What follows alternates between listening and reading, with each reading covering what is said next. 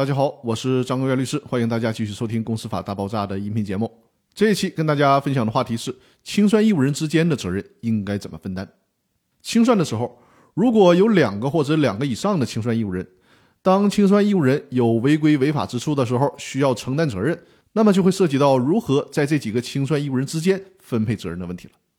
从对外的角度来讲，各个清算义务人之间要彼此承担连带责任，也就是说。在这种情况下，债权人只需要证明债权人的债权因为清算人的行为受到了损害就可以了，不需要查明到底是多个清算义务人中的某一个，或者是某些人对该行为负有责任，不需要承担这种举证责任。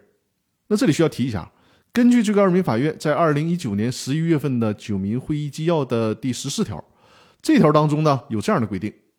股东举证证明其已经为履行清算义务采取了积极措施。或者小股东举证证明其既不是公司的董事会或者是监事会成员，也没有派人员担任该机关成员，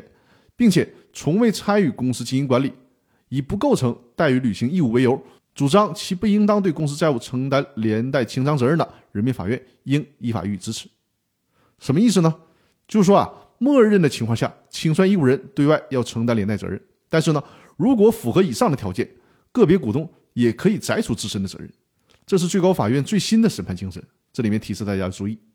而对于清算义务人内部而言，就需要分清楚责任人到底是谁了，因为各个清算义务人在公司的职能和作用是不同的。对于未能履行清算义务所产生的民事责任，各个清算义务人应当按照过错的大小予以分配。也就是说呢，对内追责的时候不能搞一刀切，需要根据具体人员的过错大小来衡量谁应该承担。比较小的责任，那对于没有过错的清算义务人，只要是能够证明其没有过错，那么也可以免除承担责任。以上呢就是对于清算义务人内部而言，应该如何划分责任问题的分析。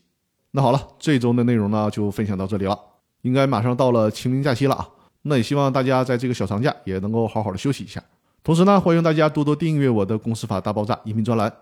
更多内容呢会在下周继续和大家分享。那好，各位，祝大家周末愉快，我们下周继续，谢谢大家。